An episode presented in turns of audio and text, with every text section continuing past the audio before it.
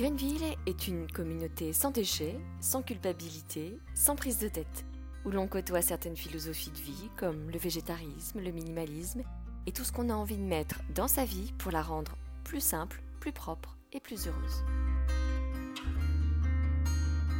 Bienvenue à Greenville.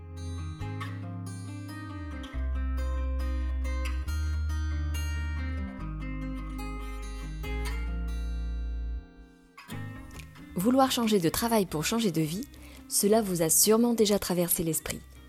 Ce ne serait pas étonnant, d'après une étude menée récemment dans 17 pays, les Français seraient les plus malheureux au travail. Les champions du bonheur au travail ne sont que 28%. 5% des salariés revendiquent aimer et s'investir dans leur entreprise. Ennui profond, stress élevé, collègues complètement nuls ou ambiance détestable, zéro évolution possible, pression de la hiérarchie, entreprise à bout de souffle, salaire insuffisant, mutation du conjoint. Pour toutes ces raisons ou pour une en particulier, qu'elle soit bonne ou mauvaise, vous en avez marre d'être malheureux en allant au travail et vous avez envie de changement. Mais avant tout, j'ai plusieurs questions. Votre ras-le-bol est-il passager ou avez-vous vraiment envie de changement? Devez-vous changer de travail ou changer d'entreprise? Depuis quand en avez-vous marre et pourquoi?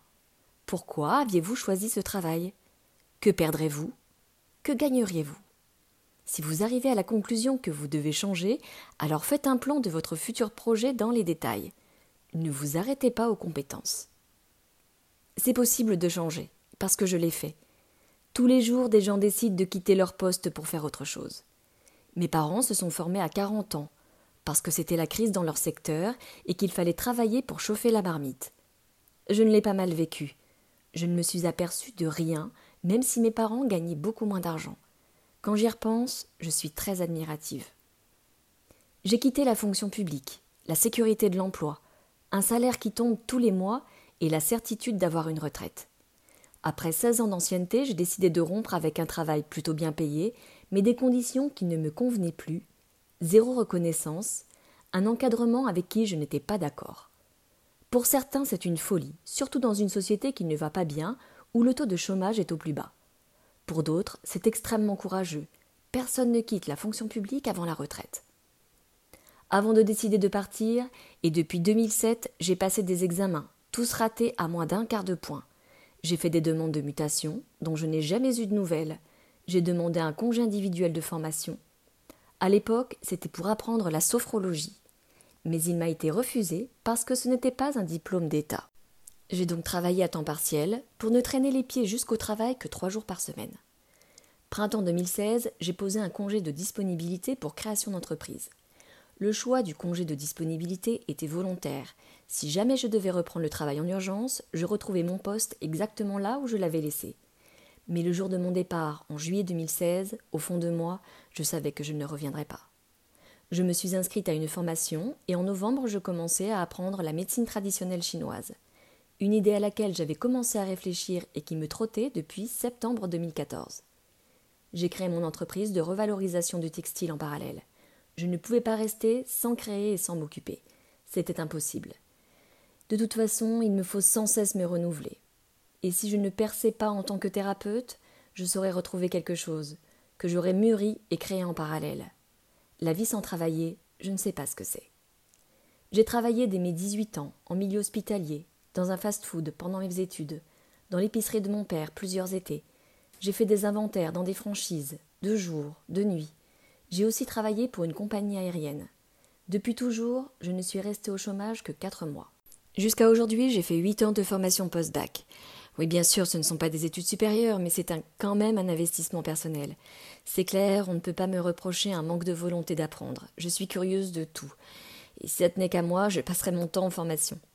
Un ami m'a dit il n'y a pas si longtemps Tu es la seule personne que je connaisse qui retombera toujours sur ses pattes. Tu fais toujours mille et un trucs. La chose la plus difficile quand on veut changer de travail, c'est de savoir ce qu'on a envie de faire, vraiment. Parce que tout le monde ne sait pas forcément ce pourquoi il est fait et où est sa place que l'on soit diplômé ou non d'ailleurs. Tout le monde ne se lève pas un matin avec l'idée exacte de ce qu'il a envie de faire de sa vie. J'ai beaucoup de respect pour les personnes qui font ce qu'ils ont toujours rêvé de faire. La majorité des gens que j'ai rencontrés dans ma vie ne travaillent pas dans le secteur de leur formation ou de leurs études. Bien gagner sa vie et vouloir tout changer du jour au lendemain, c'est très compliqué. Avant de vous jeter dans le vide, repensez à votre vie professionnelle, sans la dénigrer.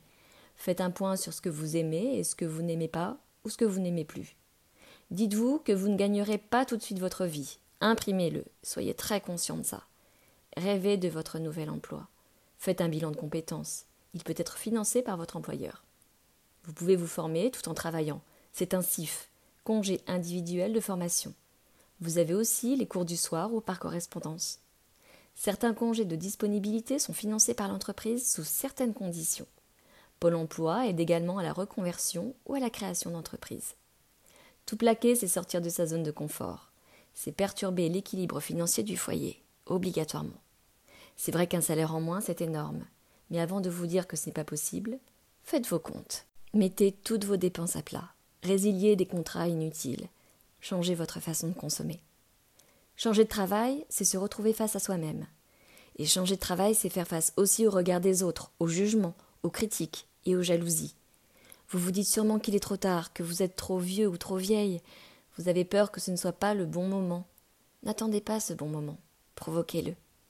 Avant de vous mettre à la recherche de votre futur extraordinaire travail, identifiez vos besoins financiers, géographiques, logistiques. Identifiez aussi des pistes comme les secteurs, les métiers, les activités. Êtes-vous manuel? Pouvez-vous travailler dehors? Préférez-vous travailler seul ou en équipe? Brainstormez avec votre famille, présentez vos profils, vos idées, vos rêves. Vous allez changer votre quotidien et celui avec qui vous vivez. Parlez-en à vos amis proches et toute personne bienveillante. Ne vous laissez pas influencer ou culpabiliser. C'est vous qui choisissez parce que c'est de votre vie dont il est question. À bientôt.